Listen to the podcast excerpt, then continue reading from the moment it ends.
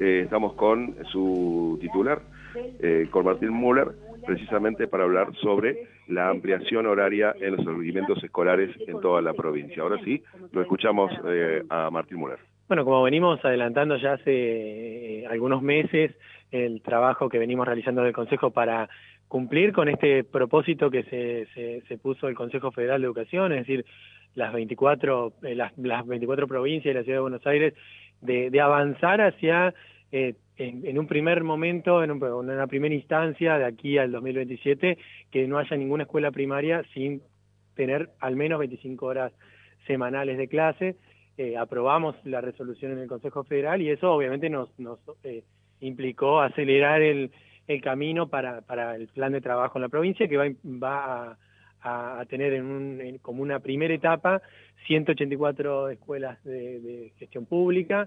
eh, en las cuales distribuidas en, toda la provincia, elegidas con un criterio que, tiene varias, varios aspectos. Obviamente, en primer lugar, la posibilidad de tener las condiciones materiales para, para desarrollar esta, esta propuesta, pero en segundo lugar también pensando en la necesidad de eh, priorizar aquellas que tienen eh, indicadores menos, menos, menos positivos en términos pedagógicos, porque lo que queremos señalar en esto es que esta hora que estamos eh, eh, pretendiendo ganar de clases, tiene un objetivo muy claro de mejorar la calidad educativa de nuestras escuelas primarias, sobre todo priorizando la enseñanza de la lengua y la matemática, eh, con un eje transversal también en, lo que es la cultura digital y el aprendizaje de, los idiomas extranjeros. En todo caso, si bien usted habló de la parte edilicia, de la parte estructural, ahora eh, eh, el elemento humano, digo, eh, ¿ya han hablado con la parte obrera, con los sindicatos? Bueno, no, obviamente esto,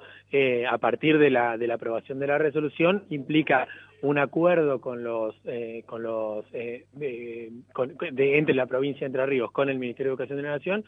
en la cual la Nación se compromete al a, a una gran parte del financiamiento, porque obviamente que esto va a estar atado a la garantía de los derechos laborales y, y, a, la, remuneración de esa hora extra que van a tener las maestras y maestros del nivel primario que sean que, que, concursen para el acceso a, tener esta, esta hora extra. Es tanto eh, para el turno mañana como para el turno tarde, digo, ¿cómo se van a organizar teniendo en cuenta que muchas escuelas también tienen el comedor de por medio? Sí, obviamente eh, nosotros en esta selección de escuelas que, como eh, completando también la, pregunta que me realizaba previamente, hoy tenemos un universo eh, elegido de parte de la Dirección de Educación Primaria y ahora estamos en un trabajo de que comienza a partir de hoy, de trabajar con las direcciones departamentales y con cada escuela para evaluar ya en el territorio tanto las condiciones materiales como las humanas, las posibilidades de implementación y de, adaptación de la propuesta a cada escuela, también tiene que ver con esto, que eh, para nosotros eh, las escuelas donde va a ser más fácil eh, en primer lugar implementar es aquellas que no comparten el edificio con otra con otro nivel este, lo cual nos permite pero igualmente nosotros creemos que somos optimistas al menos en la uno, uno recorre mucho las escuelas de la provincia, va hablando con los equipos directivos y docentes de las escuelas primarias y hay, hay voluntad de implementarlo.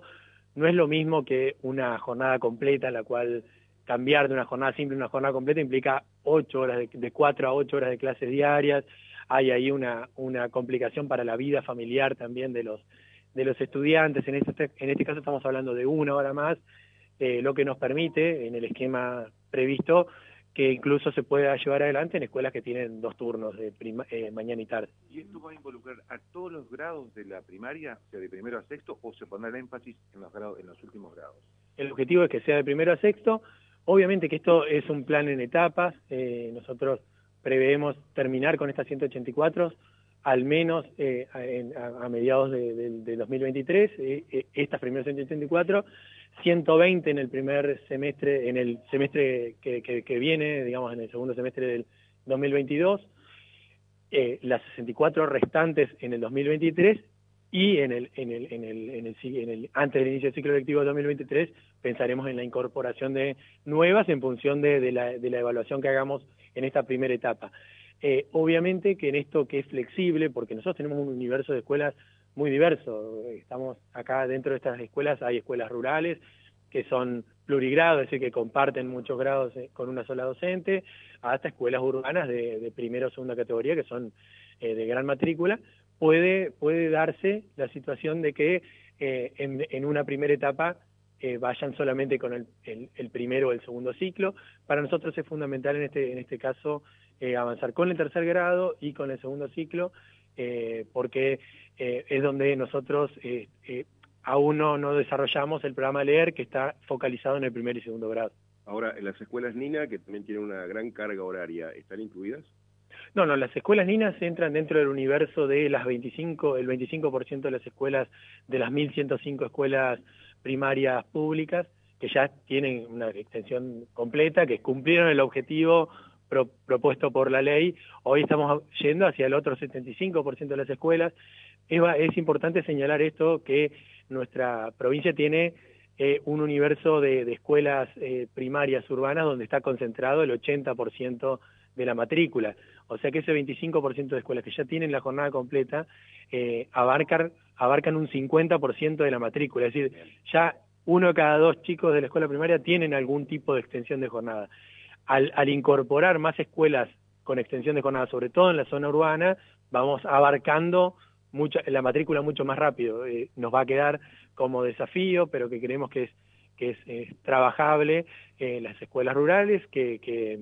donde eh, no sería tan tan complejo la incorporación a este, a este programa porque generalmente son de único turno y, y, no tienen no tendrían problemas edilicios. Pero bueno, todo esto vuelvo a resaltar y, y, y, me parece muy importante señalar que va a ser un trabajo que vamos a ir dando muy territorialmente, desde el Consejo lo que nos eh, la, tarea en equipo que vamos que estamos desarrollando es que la dirección de primaria va a trabajar con, con cada una de estas escuelas, con las supervisiones y direcciones departamentales y nosotros con los actores que corresponde, principalmente con, con, con el sector, con los sectores gremiales, docentes, que nos parece importante llevarles la tranquilidad de que esto va a ser realizado en el ámbito de, los acuerdos que hemos venido teniendo siempre como gobierno provincial y en el, en el marco de garantizar plenamente eh, las, eh, las garantías laborales de nuestros docentes. ¿Y ahora qué contenido va a tener? Porque también eso está para definirse o no? Eso se está, nosotros ya lo tenemos definido, la prioridad va a ser que esa hora en la caja curricular de la escuela primaria esté prevista para el fortalecimiento de la enseñanza de la lengua y la matemática, eh, porque esto va en sintonía con actuar sobre las consecuencias de la pandemia, pero por sobre todas las cosas una situación mucho más estructural que tiene que ver con la dificultad que tiene, te diría, eh, en función de los resultados de las pruebas de aprender, que uno de cada tres chicos de, la escuela primaria está llegando a sexto grado sin eh, los aprendizajes básicos en esas dos eh, áreas, disciplinas. Así que esto es va en sintonía con los 190 días de clase, 10 más de lo que establece la ley y una hora más de clase que también al final de en el balance del año implica un, un compromiso de, de, del gobierno provincial, un compromiso de, del Estado a la hora de, mejorar la calidad educativa, que necesita, que esto necesita también obviamente de un acuerdo y un acompañamiento de, las familias para, lograr el objetivo de que nuestros chicos lleguen sobre todo al, al, a la escuela secundaria con, los aprendizajes básicos para transitarla con, éxito. Ahí teníamos la palabra de eh, Martín Müller. Eh...